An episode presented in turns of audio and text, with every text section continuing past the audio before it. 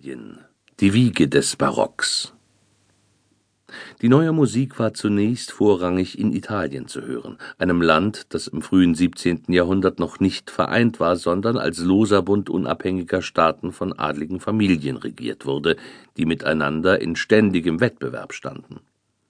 Italiens kultureller Einfluss war dennoch so stark, dass die italienische Sprache bis heute als die Sprache der Musik gilt in diesem Zusammenhang sind vier Begriffe von besonderer Bedeutung, welche die musikalische Entwicklung der folgenden 300 Jahre beschreiben: Sonate, Kantate, Oper und Konzert.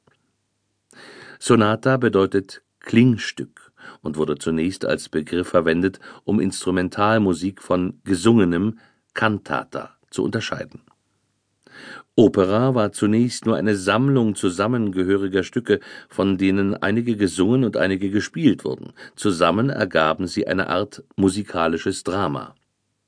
Concerto beschrieb den Wettbewerb zwischen einem Solisten und einer größeren Klangeinheit, beispielsweise einer Gruppe von Instrumentalisten. In den Händen großer Meister wurden diese Definitionen rasch modifiziert und erweitert die einfachsten Formen konzertierender Musik, die um 1600 entstanden, entwickelten sich so bis zum Ende des Barocks zu wirklichen Meisterwerken, wie etwa Bachs Brandenburgische Konzerte, Vivaldis Vier Jahreszeiten oder Händels Zwölf Concerti Grossi Opus 6. Instrumentale Entwicklungen und vokale Virtuosität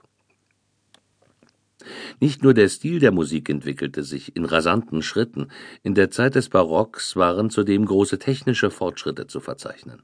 Instrumente klangen kraftvoller und waren besser spielbar, und der Tonumfang der Tasteninstrumente vergrößerte sich nach und nach.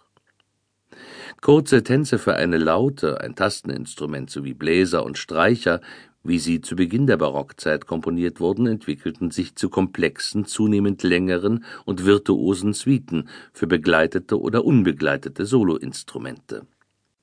Diese Veränderung war bei den Tasteninstrumenten besonders dramatisch. Aus kleinen Volkstänzen und Liedbegleitungen wurden bald größere Werke. Beeindruckende Beispiele sind Bachs Präludien und Fugen oder seine Partitas und Suiten sowie die außergewöhnlichen und höchst originellen Sonaten von Domenico Scarlatti.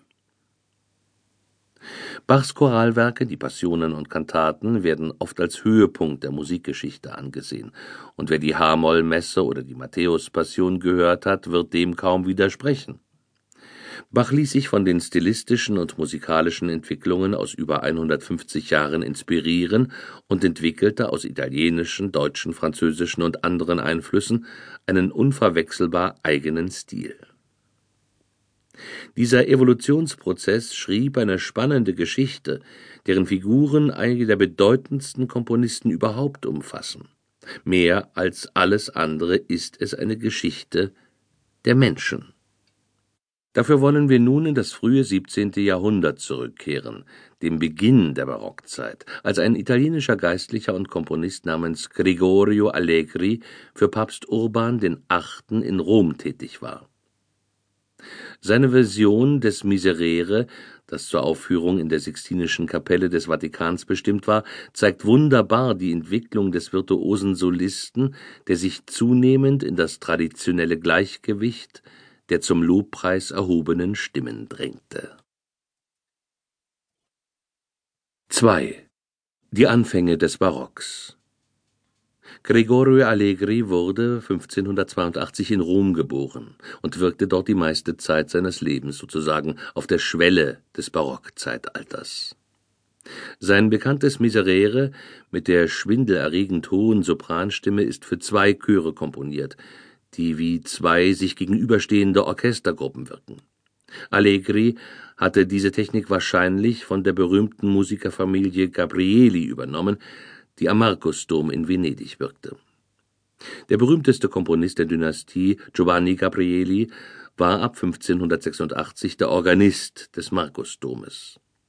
Der Posten war sehr prestigeträchtig, so dass der Komponist sofort zu einem der bedeutendsten Musiker der Welt wurde in seinen Kompositionen behandelte Gabrieli Instrumente wie Stimmen und nutzte den Doppelchoreffekt, den der flämische Komponist Adrien Willaert in Venedig bekannt gemacht hatte